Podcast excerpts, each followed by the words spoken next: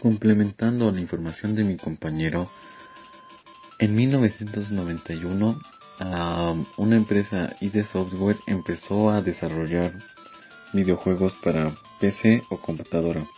Eh, estos ID Software este, implementó los videojuegos en entornos 3D. Eh, por ejemplo, un juego de disparos donde tú podrías este, ver la habitación eh, moviendo el personaje.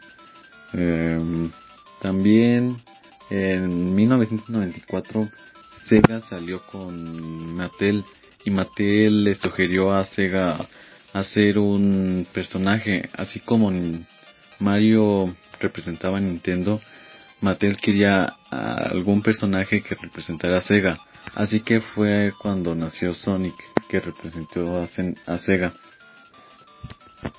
Y también lanzó la Sega Genesis.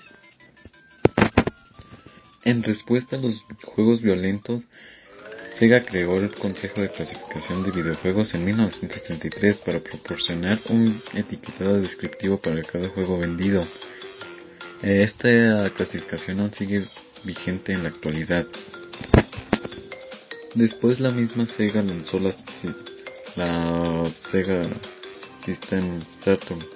Esta consola era de 32 bits. Esta también implementó la conexión a internet donde se podían enviar correos electrónicos y jugar en línea. También Sony lanzó su primera consola, PlayStation 1, eh, el cual fue un, éxito. Eh, también un año después Nintendo sacó la Nintendo 64. 64 por los 64 bits que, esta, que el sistema tenía y usaba. Después Sony lanzó la sucesora de la PlayStation 1, llamada PlayStation 2. Esta fue la primera consola en utilizar DVD. Esta compitió contra la Sega Dreamcast, lanzada en 1999, la Nintendo GameCube, lanzada en 2001. Eh, la Nintendo GameCube este, tenía como característica un control que utilizaba botones analógicos. Estos botones analógicos eh, servían en algunos juegos como en Mario Sunshine. Eh, en este juego, este, al apretar muy fuerte este botón, lanzaba agua más lejos y si la apretabas no tan fuerte, la, el agua salía poco, poco lejos. También se lanzó la Xbox que esta fue por parte de Microsoft. Esta este también este usó el juego en línea, pero esta esta empresa Microsoft este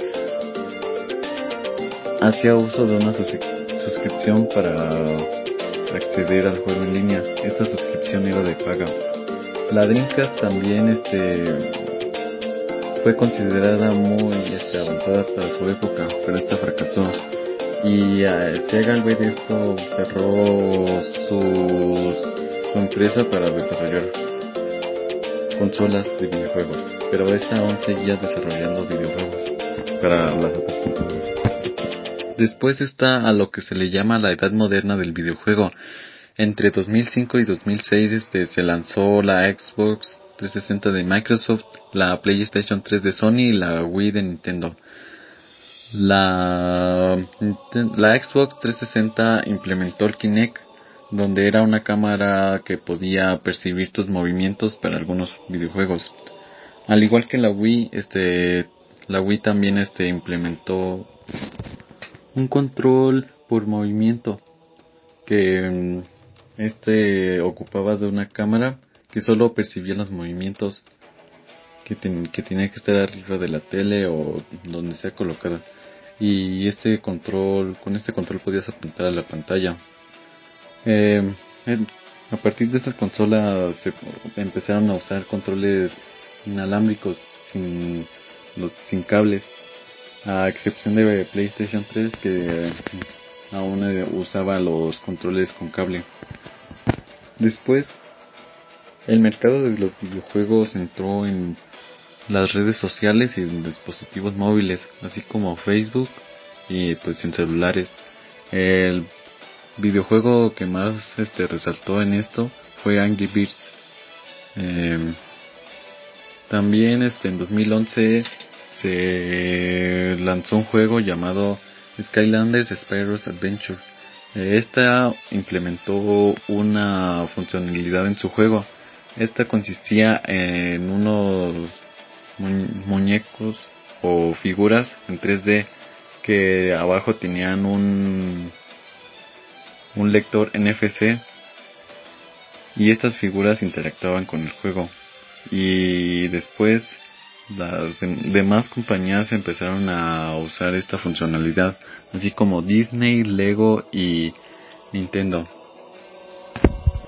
Después está la octava la octava generación de videojuegos. Con esta empezó esta empezó con el lanzamiento de la Wii U en 2012 y también este la PlayStation y la Xbox One en 2013.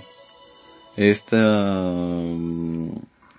seguían usando los controles inalámbricos y la Wii U fracasó ya por el marketing que utilizó Nintendo, ya que esta no se daba a entender que era una nueva consola y los consumidores pensaban que era un accesorio para la Nintendo Wii. Después Nintendo sacó al mercado otra consola llamada Nintendo Switch uh, por el 2017, a principios de 2017. Esta era un sucesor de la Wii U. Eh, esta se consideraba híbrida ya que era tanto portátil y sobremesa, ya que para era una consola portátil que se conectaba a la tele con una base llamada dock y los controles este también revolucionaron ya que usaban una cámara infrarroja que detectaba el movimiento y por último está la novena y última generación de consolas. Eh, esta empezó en 2020 con el PlayStation 5 y la Xbox One. Y también con los PCs de computadora. Eh, los PCs de computadora aún siguen vigentes hasta el día de hoy y sacan videojuegos. Hablando de Xbox y Sony, este, Sony este, implementó realidad virtual para sus videojuegos uh, con el PlayStation 4 y aún con el PlayStation 5. En conclusión puedo decir que los videojuegos tuvieron una gran historia y, y estas este, avanzaron como tecnológicamente y arquitecturamente, ya que o podrían ser más grandes o podrían ser más pequeños. Y en el futuro podría esperarnos la desarrollación de la realidad virtual, ya que ahora no se ha implementado tan bien y después tal vez la mejoren para una mejor jugabilidad. Y bueno, eso ha sido todo el día de hoy. Espero que lo hayan disfrutado.